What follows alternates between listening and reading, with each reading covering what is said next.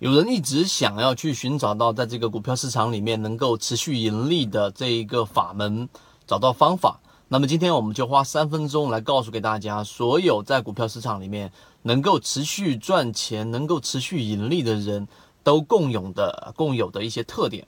首先，第一个，你不要期望你一进入市场，在不经历任何市场的这一种。牛熊的时候，你就想要在这个市场里面去赚钱是不可能的。所以，我们给出第一个观点，就是你一定要去清楚啊，至少你要经历过市场的一波牛熊，你才会真正去理解这一个市场。这是第一点啊。比较好的话呢，至少要经历两波左右。这是对于我们所说散户啊，第一个只有经历了，你才能知道我们在讲的内容是什么。这是第一个。第二个观点可能听起来有一点点消极。但事实上啊，我们的本质就是这样子的。无论你资金在何种程度情况之下，都不可能成为这个市场里面的发动者，只能成为跟随者。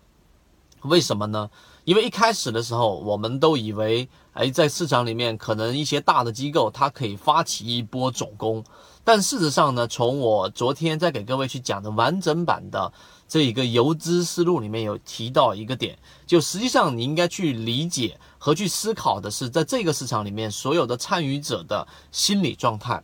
因为以前我们初入市场的时候，我们以为在这个市场里面，哎，可能一张同一张 K 线图的背后啊，不同的这一种环境之下，所有的参与者的形态，他的心态和心理这一种临界心理的博弈都是完全不一样的。所以你不要只是单纯的看一张 K 线图，单纯的去研究技术分析，你应该更多的精力去研究一下，或者去判断一下市场的这一种情绪和市场的这种心理。当你对于市场的心理判断把握有一个七八成了，那么这个时候，无论你是做短线还是做波段，你基本上都是会有一个啊比较大的一个成功率。这是第二点给大家提出的一个啊市场里面必经的一条路。第三个。对于一个游资，他实际上在思考这一种心理博弈的过程当中，在不做啊发动者做跟随的过程当中，后面要做的事情就是一定要去干嘛呢？去整理完整的交易系统，并且最主要的是。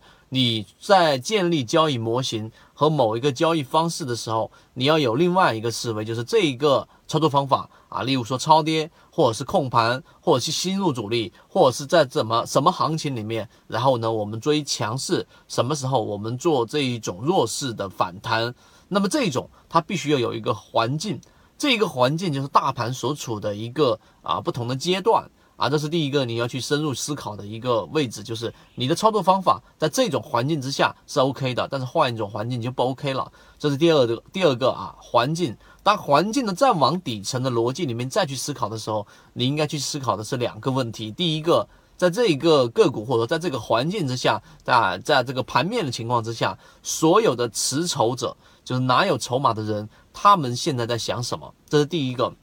那么。在场外观察，想要进场的人，也就持币者，就现在还有一部分是空仓的，或者有一部分是满仓的。那么这些空仓的人、持币者，他们到底在想什么？当你把我们在讲的这些东西能够去形成一个比较完整的系统，并且同时你也已经开始去了解整个市场的情绪的时候，这个时候你就已经开始进入到我们所说的这种持续盈利的阶段。希望你能够听明白我们讲这种交易模型和整个过程，这些都是干货，都是只有经历过的人才能明白的。那么更多完整版的，好，各位再见。